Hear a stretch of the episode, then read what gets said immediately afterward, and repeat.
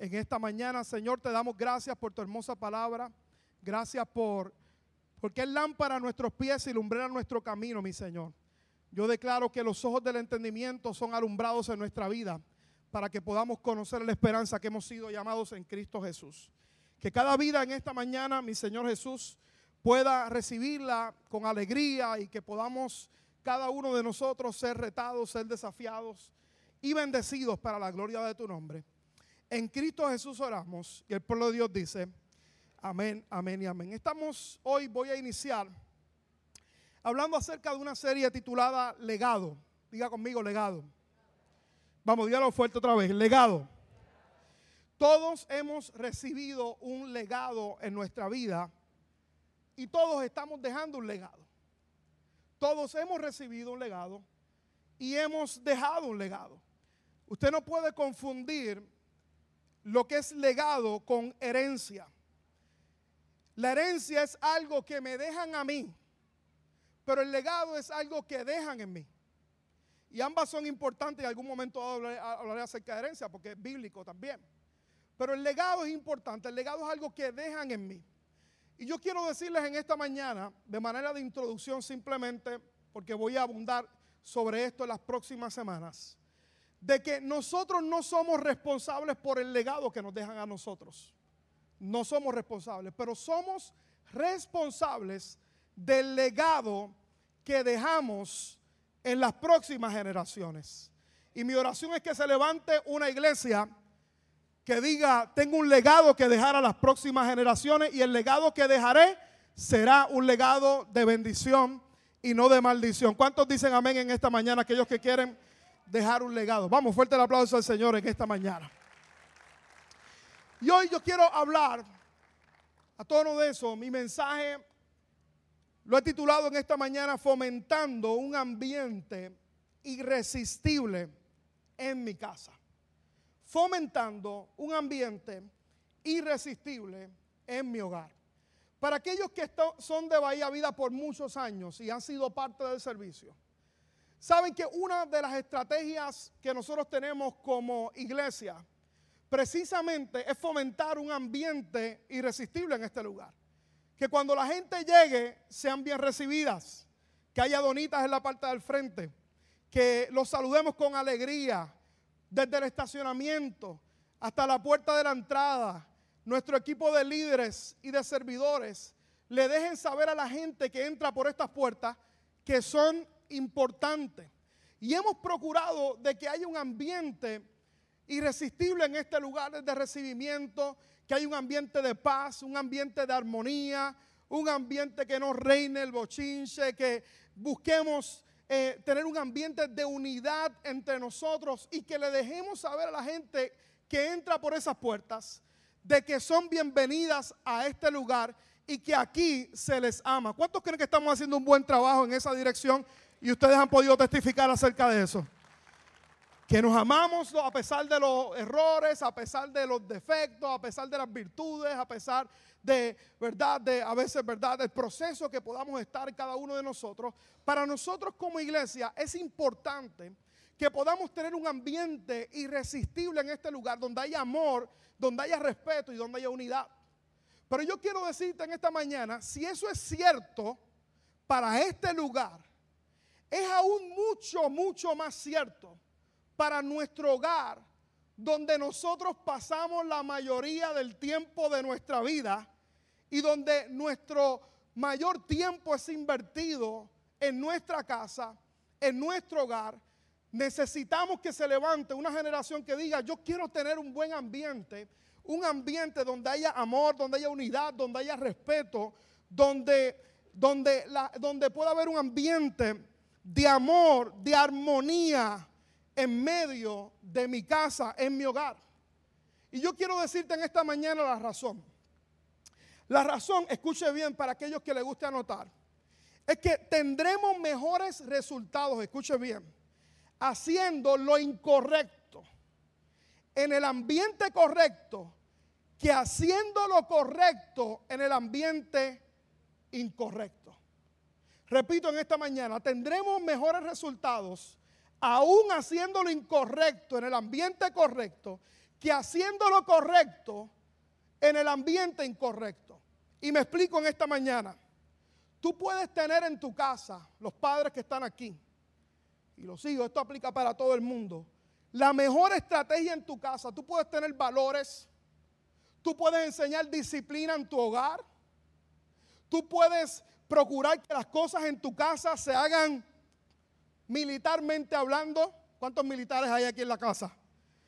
Donde enseñamos valores, respeto, atender la cama, a poder mantener limpio el, el cuarto. Podemos tener, ¿verdad?, los mayores valores y las disciplinas, pero si el ambiente de tu casa no es el correcto, si ahí no hay amor, si ahí no hay respeto, si ahí no hay unidad, si ahí no hay armonía, lo que tú intentes enseñar no va a dejar un legado y un fruto permanente en tu casa. Sin embargo, escuche bien, yo he visto gente que a lo mejor no tiene todo el conocimiento, pero tú procuras que haya un ambiente sano en tu hogar de amor y de respeto, un ambiente que honra a Dios y tiene mayores y mejores resultados. Yo quiero leerles lo que dice Salmo 133, el verso 1 en adelante. Dice, mirad cuán bueno y cuán delicioso es habitar los hermanos juntos en qué. Vamos a ayudar a aplicar en qué. En armonía. Y dice, es como el buen óleo sobre la cabeza, el cual desciende sobre la barba, la barba de Aarón, y baja hasta el borde de sus vestiduras, como el rocío de Hermón que desciende sobre los montes de Sión. ¿Por qué qué? Ayúdeme a predicar. Porque allí qué? Envía a Jehová bendición y allí envía, ¿qué más? Vida eterna. ¿En dónde Dios envía bendición y vida eterna? Donde hay gente unida en armonía. Donde hay gente reunida en armonía. Ahora es interesante porque este salmo mayormente lo hablamos en las congregaciones. Y el contexto de este salmo fue escrito cuando el pueblo de Jerusalén venía del suroeste de Jerusalén del sureste y se unía con el oeste y iban al templo a adorar a Dios. Ese es el contexto del salmo. Sin embargo, este salmo también es un clamor de Dios por la unidad en la familia. Y mire qué interesante porque el salmista comienza diciendo, mirad cuán bueno y qué, y delicioso es. Es como que, ¿verdad? Dios saboreándose que haya familias que se esfuercen por mantener la paz y la armonía en el hogar. Yo no sé si usted se ha comido un buen mofongo algún momento dado en su vida, un buen mofonguito. ¿Cuántos han comido un buen mofonguito? O un buen taquito del nuevo ranchito ahí en Spring Hill, allí de Quique y Lourdes. O una buena arepa venezolana como yo me comí en casa de Abner y Andrea, la, la arepa cabimera esa, Dios santo de la gloria Qué rica sabe la cosa esa. Ahora van a tener o un buen asado en casa de Tony Susan, mi hermano. Eso es la gloria del Señor. ¿Verdad? ¿Cuántos, verdad, ha comido? No les consta a algunos, ¿verdad que sí? Pero ese es privilegio pastoral. La gente, ¿verdad? Es como Dios diciendo, qué bueno y qué delicioso. ¿Usted se ha comido algo alguna vez que es delicioso? Que le procura, ¿verdad? Placer al paladar. Los cubanos, ¿qué comen? Un arroz congri, con, con, con una codilnicita, ¿verdad? O la ropa vieja, ¿verdad que sí? ¿Cuántos cubanos hay aquí en la casa? Tenemos unos cuantos por ahí. O una ropa vieja, ahí está Johandy. ¿Verdad? Es como que qué rico y qué delicioso, ¿verdad que sí? Pues yo quiero que usted sepa que ese es el mismo contexto que Dios está hablando. Es delicioso cuando puede haber un hogar en armonía, cuando hay unidad, cuando veramos por el ambiente en nuestra casa, en nuestro hogar, donde haya respeto, donde haya perdón, donde nos esforcemos por lograr un buen ambiente en nuestro hogar. Y yo quiero decirle en esta mañana que yo sé que eso es un reto muy grande. Es un desafío impresionante. Porque cuando hablamos de familia, estamos hablando de dos mundos totalmente separados con modelos de crianza totalmente opuestos y se juntan y hacen familia. ¿Cuántos creen que eso es complejo? No digas amén mucho porque te van a tirar el codazo al lado. Pero yo hablo de mi familia. La pastora no está aquí, tengo que aprovecharla porque está ministrando a los niños allá. La pastora y yo, ¿verdad? Venimos de dos mundos completamente diferentes. Ella viene de un hogar católico, evangélico, su mamá evangélica, su papá católico, mi hogar evangélico. Ella, un hogar, ¿verdad? Eh, muy sano, muy, eh, ¿verdad? Muy respetuoso. Nosotros un hogar también cristocéntrico, aunque enfrentamos problemas en nuestra adolescencia, ¿verdad? Y vinimos de mundos totalmente diferentes y nos unimos intentamos hacer familia. En mi caso, vengo de un hogar donde créanme que todos nosotros somos bien expresivos. Somos besucones hasta lo último. Nos decimos, nos amamos hasta lo último. En el caso de la pastora es un hogar un poquito más rígido. Se aman con todo el corazón, pero, pero no son tan cariñosos y tan melosos como lo somos nosotros. Yo recuerdo cuando yo me casé con la pastora, Créanme que yo la cogía, le daba besos y le sigo dando los mismos besos hasta que no puedo más. Pero usted sabe que cuando nos casamos, la pastora me decía, no me abacores, no me abacores, no me abacores. Y todavía me sigue diciendo, no me abacores. Lo que pasa es que antes me importaba y ahora, ahora no me importa tres pepinos. Igual manera la beso. Le digo, te voy a abacorar. No me importa, te voy a abacorar. Pero yo te voy a dar besos, caramba. Dos hogares diferentes. Yo miro a mis hijas, Juliana y Naomi, y yo me pregunto, ¿podrán haber salido estas dos del mismo vientre? Porque Juliana es brava como ella sola. Métete con esa chiquita para que tú veas. Vas a tener un problema. Pero Naomi es un pancito del cielo. Es un pancito, es una muchacha dulce es dócil. Y aquella es buena también, tiene sentimientos la chiquita, pero, pero es más firme, ¿verdad que sí? Y así hay diferentes caracteres, diferentes modelos de crianza. Aquellos, ¿verdad? Nuestros padres nos enseñaron algo. Los, otros padres de otro momento, ¿verdad? Enseñaron otras cosas y se juntan. ¿Y cuántos saben de que a veces hay una bomba atómica que está allá en el hogar? Yo sé que usted sabe. Yo sé que usted lo sabe. ¿Por qué razón, pastor? Porque cada uno de nosotros viene de contextos diferentes. hay veces que enfrentamos retos y situaciones. Hay veces que esos retos, escuche bien, va a traer roces, va a haber conflicto. Eso es una realidad muy importante en el contexto de la familia, en el lugar donde compartimos techo. Pero escuche bien en el día de hoy. Las familias, y tengo la convicción por el Espíritu Santo, que Dios hace algo poderoso y grande en sus vidas, son las familias que a pesar de esos retos y esos conflictos, escuchen, dicen, yo voy a luchar y voy a pelear por el amor y la unidad en mi casa para que haya un ambiente de amor y de respeto en mi hogar. Mirad cuán bueno y delicioso es habitar los hermanos juntos y en armonía. Allí envía Jehová bendición y vida eterna a pesar de que puedan haber conflictos. Y usted no crea, yo le doy gracias al Señor, tenemos 19 años de casado en el día de hoy. 19 años de casado que cumplo en el mes de diciembre. Y somos una familia bendecida, pero no crea que eso ha venido libre de problemas y de situaciones. Cuando me casé con la pastora, yo le decía, mira nena, si me vas a pegar, pégame donde no se vea en el cuerpo y eso. Es broma. es broma. Es broma. Tengo que aprovechar porque ya no está aquí. Ah, te, ¡Ah! te amo, mi amor.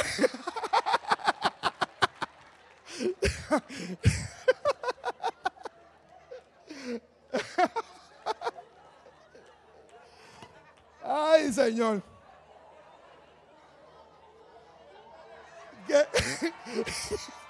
Que, te amo, que me des un beso, nena. Eso es.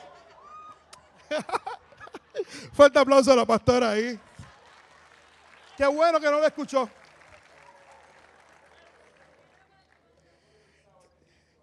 Es que ella no cocina, así que tranquilo, no te preocupes. No te preocupes por eso.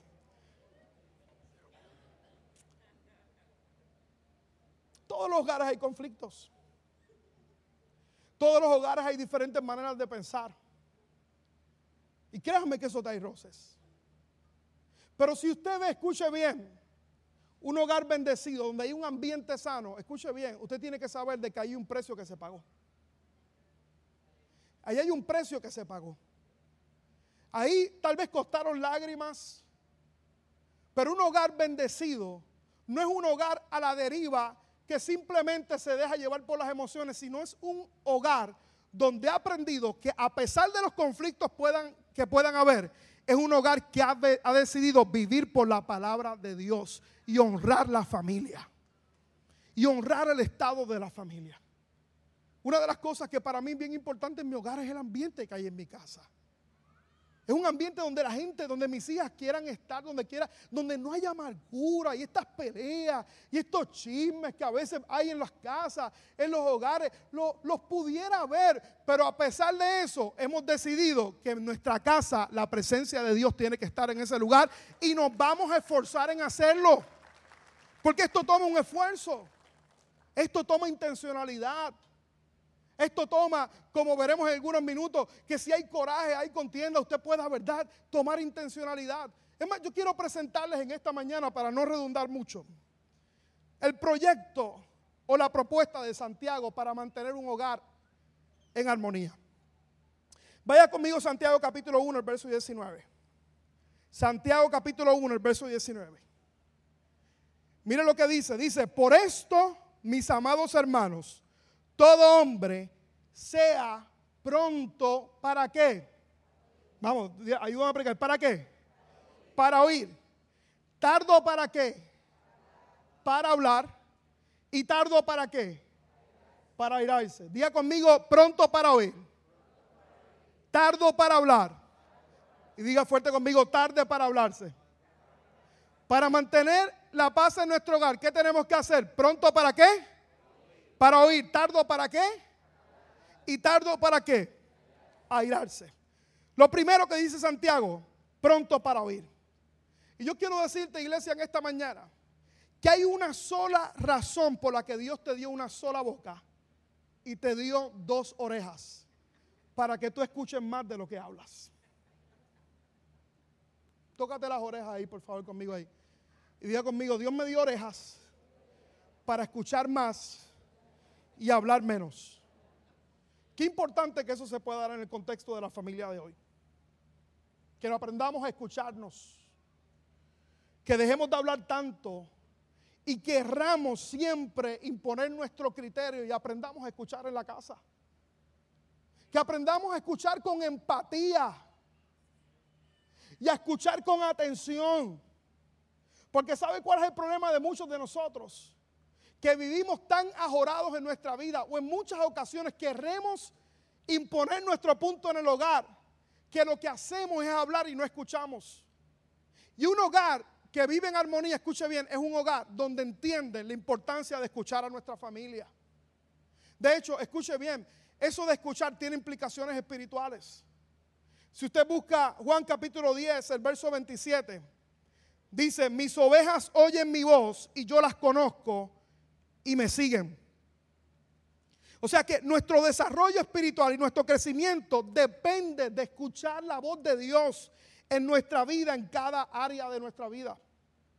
Por eso es que Juan capítulo 10, el verso 27, Jesús dijo, mis ovejas oyen mi voz y yo las conozco y me siguen. Y en Mateo 11, 15 dijo, el que tiene oídos para oír, ¿qué? Oiga, y lo decía consistentemente la importancia de escuchar. Igual de cierto esto es para la familia en el día de hoy. Porque si tú quieres tener un hogar en armonía, tú vas a tener que aprender a escuchar a tu familia. Esposo, tú vas a tener que aprender a escuchar a tu esposa. Y yo sé que cuando escuchamos a nuestra esposa vamos a tener que estar un rato escuchando, escuchando, escuchando y escuchando.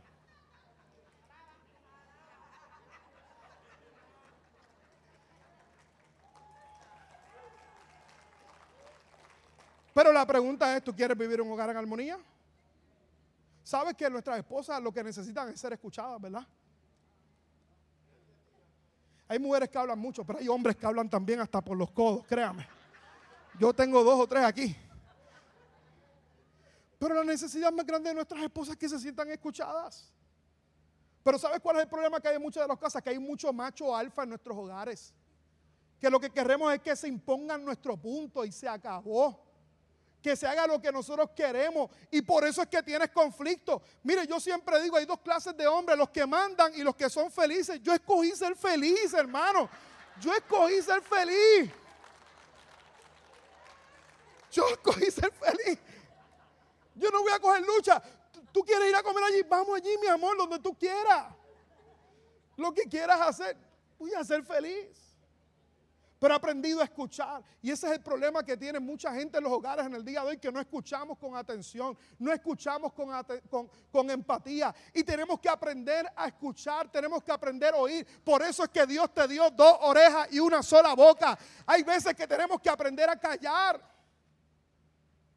Por eso el apóstol Santiago dice, hey, y esto eran instrucciones para la iglesia, el hombre tiene que ser pronto para oír. Pero el problema es que a veces estamos tan ajorados. Y escucha bien a aquellos que les guste anotar, lograremos mucho más cuando escuchamos que cuando hablamos. Usted no sabe cuántos problemas yo he resuelto en mi vida. Y en la vida de otras personas simplemente escuchándolos. Simplemente oyéndolos. Qué importante, padre de familia, que estás aquí, que escuches a tus hijos. Que seas intencional en tomar espacios y momentos para irte aparte con ellos y óyelos. Déjalos que hablen. Déjalos que expresen lo que hay en su corazón. Hay veces que nosotros como padres queremos cantaletear a nuestros hijos. Y escuche bien, no es la cantaleta lo que va a provocar un cambio de vida en muchos de ellos. Es el modelaje en nuestro hogar. Y que usted y yo aprendamos que tenemos que escuchar a la familia. Tienen inseguridades como, todos, como todo el mundo. Igual en el contexto del matrimonio. Por eso Santiago dice, tenemos que ser pronto para oír. Tenemos que aprender a escuchar. Y tenemos que aprender a escuchar con atención. Aunque tu hijo sea adolescente y te hable en monosílabo, que le pregunte cómo está y te diga, ah, bien, aquí estoy. Sí. Nini, pero háblame, dime algo, una oración completa. Sí, estoy bien. Aunque te conteste en monosílabos, por el amor de Cristo. Sé intencional. El apóstol Santiago dijo primero, diga conmigo, pronto para oír. Segundo, dijo, tardo para hablar. Ayúdame, Dios mío, a poder controlar mi lengua.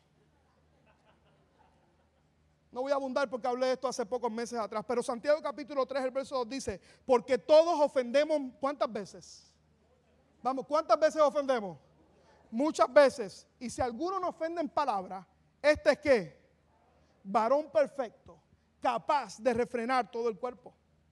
Yo quiero decirte en esta mañana que tus palabras dejan huellas. Tus palabras no se las lleva el viento.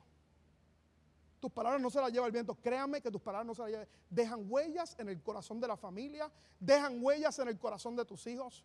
Usted no sabe cuántas veces yo he tenido que intervenir por hombres que siendo adultos recibieron una palabra de sus padres que le dijeron, tú no vales para nada, tú no vas a lograr nada, tú no puedes hacer esto. Tú no puedes dejar hacer esta otra cosa. Por eso es que el apóstol Santiago dice, oye, tenemos que ser pronto para oír, tenemos que ser tardo para hablar, tenemos que aprender a controlar lo que decimos y lo que no decimos, porque hemos aprendido en este lugar que si no edifica, no lo digas, que tenemos que aprender a edificar con nuestras palabras, a bendecir a nuestra familia, a bendecir nuestras generaciones, a bendecir nuestros hijos.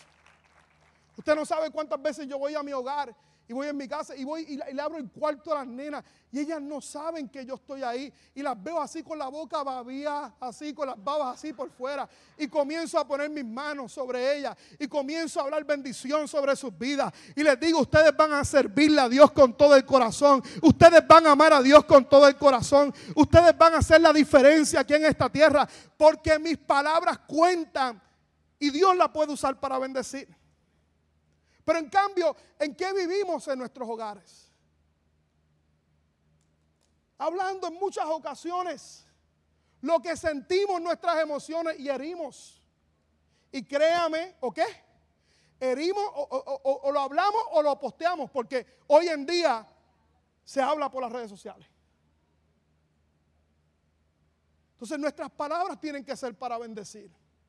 para edificar y no maldecir, para bendecir.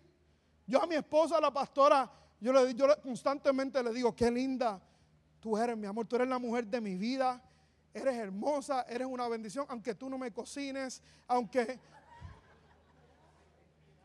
Y le digo, ¿qué? Y se lo digo, se lo, digo consistentemente. Y, hablo bendición sobre mi casa, sobre mi hogar, mi familia, pero constantemente el problema que estamos hiriendo. Padres que están aquí, usted no sabe la huella que nosotros dejamos. Miren, yo les voy a decir algo y esto es un paréntesis. La responsabilidad más grande que nosotros como tenemos como padres no es dejar buena educación, no es dejar buenos modales, no es, no es dejarle una cuenta bancaria a nuestros hijos, nuestra responsabilidad más grande es que nuestros hijos amen a Jesús y lo vean modelados en nuestra propia vida. Yo clamo al Señor por una generación que entienda esto. Y sabes que hay veces que hay que pagar un precio. Para eso usted no sabe el precio que hay que pagar. Mis hijas vienen aquí a los jóvenes y mira, créame que a veces un viernes por la noche yo salir de mi casa para venir a mi, traer a mis hijas acá a más de 35, 40 minutos de distancia donde yo vivo, pero yo digo, yo tengo que pagar el precio para que mis hijos amen al Señor. Tengo que hacer lo que sea necesario para que amen la casa del Señor, para que vivan para Dios. Y nuestras palabras cuentan. Hay una tribu en África, la tribu Sobowama yo le voy a pedir a siete personas que vengan acá, siete voluntarios. Vengan para acá corriendo, Rey, ven acá. Venga, siete voluntarios. Angelito, vente para acá, que tú eres uno de esos. Angelito, y vente, este, vente por aquí, vente, Angelito, vente. Siete voluntarios, vengan para acá, vengan, vengan para acá, siete voluntarios. Siete, siete. Démosle un fuerte aplauso a esta gente linda por aquí. Angelito aquí en el medio. Me faltan, me faltan dos o tres. Vente, Pastor Nelson, vente para acá. Falta, falta una mujer, una mujer valiente. Joanqui, ven acá, vente. Una mujer valiente, viene, una mujer valiente, viene. Viene la pastora, Dios santo. Es que ella quiere estar cerca de mí, es lo que pasa. Ven acá, ven acá. Mire. Te amo, nena. Una mujer valiente.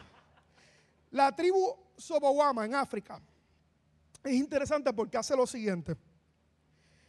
Cuando en la tribu hay alguien, en la tribu, que comete un pecado o hace algo mal, indebido, en contra de la ley, es interesante porque ellos hacen lo siguiente. Los llaman al medio de esa persona. Angelito, ven acá porque tú eres mi joyita.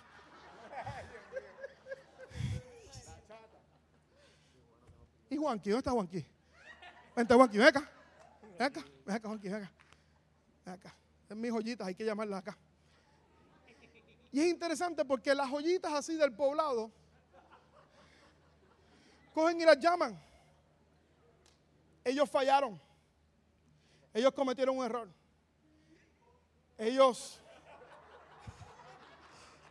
¿Qué joyitas son? Ayúdenme a orar porque yo tengo aquí una joya bien buena. Entonces, ellos fallan, ¿verdad? En la tribu, allá en África, en Sobowama, ellos cogen, ¿verdad? Fallan. Mira, Angelito, mira aquí, por favor, estoy hablando, por favor. Entonces, cuando ellos cometen un error, cuando ellos cometen un error, cuando infringen la ley, cuando cuando hacen algo indebido en el hogar, ellos cogen y llaman la tribu completa y llaman a esas personas. Y los ponen en el medio y los rodean. Rodéenmelo por ahí, por favor. Todos ellos, rodeen. Entonces, es interesante porque la mayoría de la gente, en cualquier contexto y en el contexto de la Biblia, ¿sabe qué es lo que hacen, verdad? Levantan la piedra para tirársela y comenzar a juzgarlo y comienzan a buscar, ¿verdad? eso es lo que pasa en muchos de los lugares, muchas de las iglesias cometen errores, inclusive en las familias. A lo mejor en las familias no están haciendo algo correcto, ¿verdad? Y ahí nosotros vamos con la cantaleta y vamos allí y vamos buscando tirarle la piedra. Ahí ellos. Pero en la tribu Sobowama no es así. ¿Usted sabe lo que hace la tribu? Lo comienzan a rodear. Y por tres días ellos comienzan a hablar bendición sobre esos que infringieron la ley. ¿Por qué razón? Escucha bien. Porque ellos entienden que un punto de quiebre o algo negativo, tal vez cualquier persona puede caer. Pero durante tres días le están recordando a ellos lo que realmente ellos son para que se vuelvan a conectar con lo que realmente ellos son. Y comienzan a decirle, tú eres una bendición Tú tienes propósito. Tú fuiste escogido por Dios. Tú fuiste lavado por la sangre de Jesucristo. Tú tienes propósito en Dios. Dios tiene planes para tu vida. Dios tiene un propósito para ti. A lo mejor comienza a decirle, tú estás desconectado de la realidad en este momento, pero Dios tiene un propósito para tu vida. ¿Cuál es la diferencia? Que la mayoría de nosotros cogemos la piedra para tirarla a nuestra familia. Pero ¿qué tal si en la familia, si hay alguien que comete un error, o si hay un hijo que está descarrilado, tú entiendas que la mayor arma que tú tienes es comenzar a hablar palabras de bendición sobre su vida y comenzar a conectarlo nuevamente con su propósito.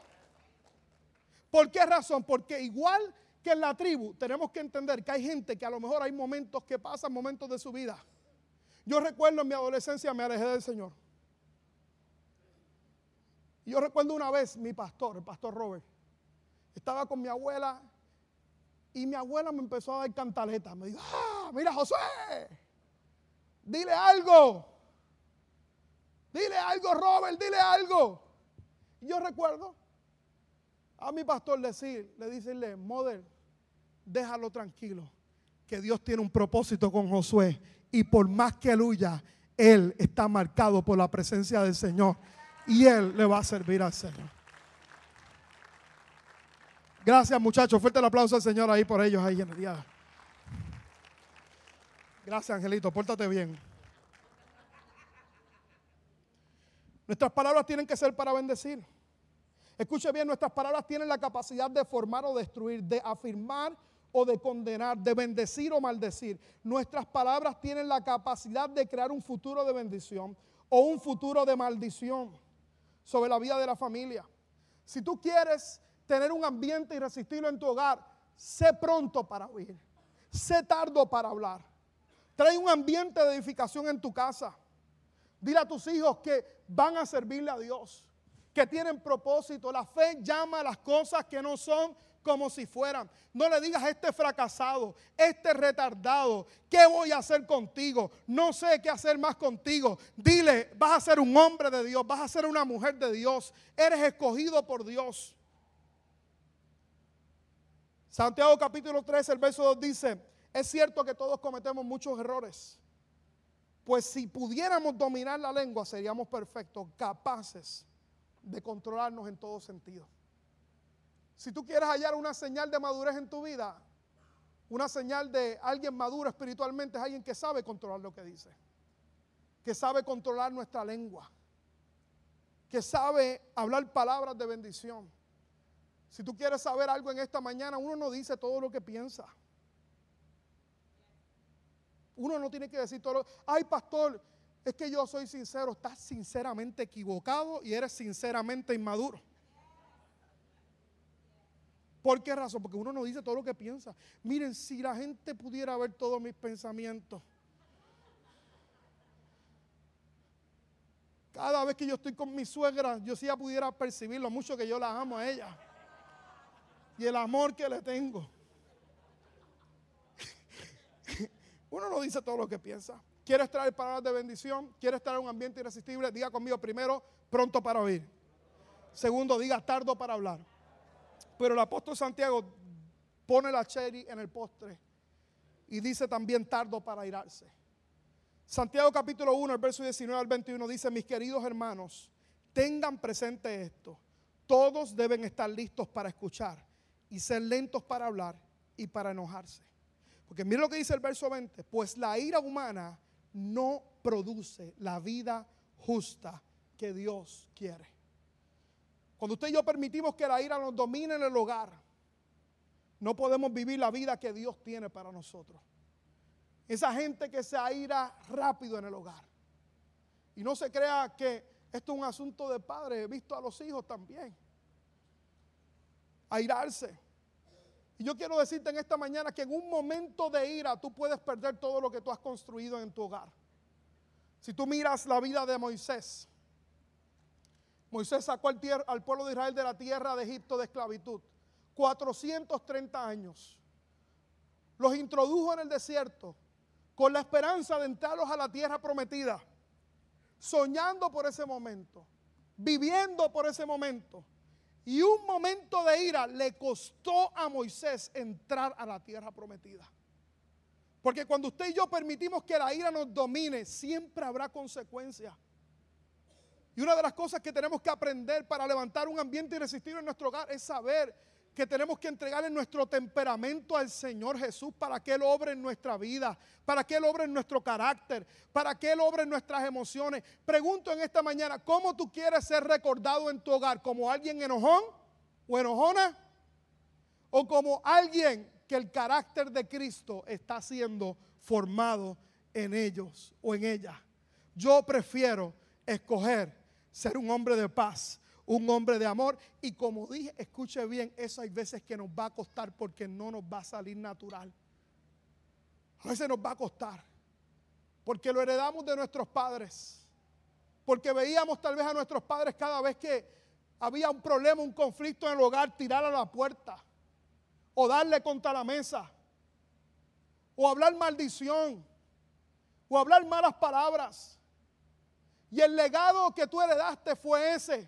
Y tú no tienes culpa de ese legado, pero eres responsable del legado que tú vas a dejar en las próximas generaciones. Y le oro a Dios que sea un legado de bendición en nuestra casa, en nuestro hogar. Porque escuche bien, en esta mañana nada es más importante que la familia. Ni mi ministerio es más importante que, mi casa. Ni la iglesia es más importante que mi hogar. Mi misión más importante en mi hogar, en mi casa, en mi familia. Que nuestra familia ame a Dios y yo puedo ser un instrumento de bendición o de maldición. Por eso escojo ser pronto para oír, tardo para hablar y tardo para airarme en el nombre de Jesús de Nazaret. ¿Cuántos dicen amén en esta mañana? El verso 21 dice, por esto, Ricky, ayúdame en el piano, por esto, despójense de toda inmundicia y de la maldad que tanto abunda. ¿Qué tenemos que hacer? Despojarnos. O sea, hubo un momento en nuestra vida donde nosotros nos vistieron con unas ropas. Las ropas de la carne, las ropas del legado que me dejaron la familia, las ropas de maldición. ¿Y qué dice el apóstol Santiago? Tiene que ser pronto para oír, tiene que ser pronto Tienes que ser tardo para hablar y tardo para irarte. ¿Y sabes qué tienes que hacer? Tienes que despojarte de todo peso de maldición. Tienes que despojarte de toda inmundicia y de la maldad que abunda para que puedan recibir con humildad la palabra sembrada en ustedes, la cual tiene poder para salvarles la vida. El apóstol Pablo en Efesios 4, 22 y 24 dice, en cuanto a la pasada manera de vivir, nuevamente dice, despojaos del viejo hombre que está viciado con qué? A los deseos engañosos. Y renovaos el espíritu de vuestra mente. Y vestidos. ¿Qué tenemos que hacer, iglesia, en esta mañana? Vestirnos del nuevo hombre, creado según Dios en la justicia y la santidad y la verdad. Tenemos que aprender a despojarnos del viejo hombre. Tenemos que hacer morir lo terrenal en nuestras vidas y en nuestras familias. ¿Por qué razón, pastor? Porque lo que estamos dejando es un legado. Lo que estamos dejando está siendo transferido a, mi generación. Y para tener un ambiente irresistible en mi casa, tengo que aprender a escuchar. Tengo que aprender a controlar lo que yo digo. Pero también tengo que aprender a controlar mi ira. Y permitir al Espíritu Santo que obre en mi vida, en mi carácter, en mis emociones. Mire, una de las cosas más grandes que usted y yo tenemos que saber que cuando usted y yo recibimos a Cristo como nuestro Señor y Salvador, el Espíritu Santo viene a morar en nuestra vida y en nuestros corazones. Y en la medida que yo crezco en mi relación con Dios, voy a la iglesia, me congrego, la fe viene por el oír, el oír la palabra de Dios. Cada día voy al cuarto de oración. Y el cuarto de oración puede ser el lugar donde tú separas en el auto, eh, en el baño, en cualquier espacio para tú estar con Dios para tú pasar tiempo con Él en su palabra. Y usted sabe lo que ocurre cuando eso pasa. Algo comienza a cambiar en tu corazón. Ya lo que te producía ira, ya no te produce la ira. Ya lo que tal vez no podías controlar en decir, Ya Dios ha venido trabajando en tu vida porque tienes el Espíritu Santo de Dios sobre tu vida. Y porque tienes el poder de Dios sobre tu vida. Y estás haciendo morir todo lo terrenal. Y eso tiene un impacto en el hogar de nuestra familia. Por eso es que es importante, amada iglesia, que cada día nosotros podamos crecer y avanzar en nuestra relación con Dios. Porque lo que pasa en mi interior tiene un impacto en mi hogar. Tiene un impacto en mi familia. Tiene un impacto en el ambiente de mi casa y de mi hogar. Y estaré, mientras avanzo en mi relación con Dios, construyendo un hogar con un ambiente irresistible.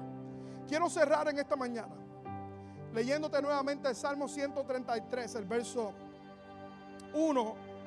Y quiero hablarte, cerrar ya, hablarte cuatro promesas que van a ocurrir en nuestro hogar, basado en este salmo, si yo logro construir un ambiente irresistible en mi hogar. Salmo 133, el verso 1 dice, mirad cuán bueno y cuán delicioso es habitar los hermanos juntos y en armonía. Y no tengo todo el tiempo para hablar todo el verso nuevamente. Pero hay cuatro promesas que Dios dice que va a ocurrir si nosotros podemos levantar un hogar irresistible, un hogar en armonía en nuestro hogar. Primero dice, va a haber buen óleo. Y esa palabra óleo, la palabra óleo significa varias cosas, significa gozo. ¿Cuántos anhelan gozo en su casa, gozo en su familia? ¿Cuántos anhelan que haya gozo en su casa? Que haya la alegría del Señor en su hogar. Dios te dice, construyeme un hogar donde haya armonía, amor y unidad y yo te voy a enviar gozo. Pero dice, no tan solo te voy a enviar gozo, el óleo significa también aceite. En tu casa va a haber gozo, pero también va a haber aceite. ¿Y sabes lo que significa el aceite? Según la Biblia es tipo de la unción de Dios. Y dice la Biblia que la unción, cuando la unción viene, rompe todo yugo de maldición sobre nuestra casa y sobre nuestro hogar. O sea, cuando construye un hogar que le agrada a Dios, escuche bien, cadenas se van a romper en tu casa, la unción de Dios va a estar ahí. Tus hijos van a sentir el impacto. Dios te dice, prepárame un hogar en armonía. Yo te prometo que voy a quebrar toda maldición en tu casa. Si hay miembros en tu familia que están atados, Dios te dice, construyeme ese hogar. Sé pronto para oír, sé tardo para hablar, sé tardo para irarte. Construyeme un hogar en armonía y yo voy a enviar óleo de gozo, voy a enviar unción sobre tu casa. Pero también dice el texto que voy a enviar el rocío de Hernón. Y usted sabe lo que significa rocío, frescura. ¿Alguna vez tú has oído a alguna casa donde hay frescura? donde hay un ambiente que esta casa tiene algo aquí. Es como nuestra iglesia. En nuestra iglesia le doy gloria a Dios porque Dios envió a este lugar el rocío del non. Hay frescura en este lugar. La semana pasada, mire, tengo un grupo aquí en la iglesia que no se quiere ir de la iglesia. Susan estos días me dice, pastor, usted siempre nos bota de la iglesia porque me quiero ir. Tengo hambre. Ya dije que le voy a llaves a uno que otro por ahí. Alex. Pero ¿por qué es eso, pastor? Porque hay frescura en este lugar. Y sabes que Dios va a enviar en tu casa frescura en tu hogar. La paz que tanto necesitas en ese lugar. Va a enviar óleo de goza. Va a enviar frescura también en, este, en tu lugar. Pero dice también, allí también envía Jehová bendición. Y esa palabra bendición, ¿sabes qué significa? Prosperidad. Porque donde hay armonía, escuche bien, Dios envía también prosperidad. Dios envía finanzas en ese lugar. Dios envía, Dios envía prosperidad, tanto física, económica, espiritual, sobre ese lugar.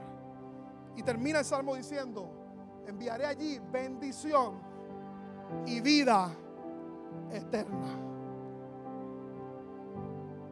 Los hogares que se esfuerzan por construir un hogar de armonía, ¿sabes que Dios va a enviar? Salvación a ese lugar. Dios te dice en esta mañana, construyeme un hogar así. Y yo voy a hacer que tus hijos doblen sus rodillas y reconozcan que yo soy el Señor de sus vidas y voy a tener un propósito grande en sus vidas. Voy a tener un propósito. Pero lastimosamente, En muchos hogares, y no son los que están aquí, son aquellos que nos puedan ver por ahí. Tú ves muchos hijos que lo que quieren es cumplir 18 años de edad para arrancar de ese lugar. Pero cuando hay frescura,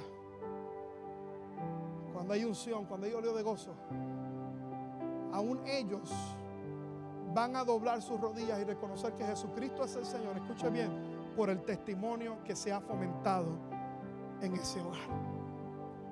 Se nos va la vida, iglesia. Se nos va la vida en dejar un legado de bendición hacia las próximas generaciones.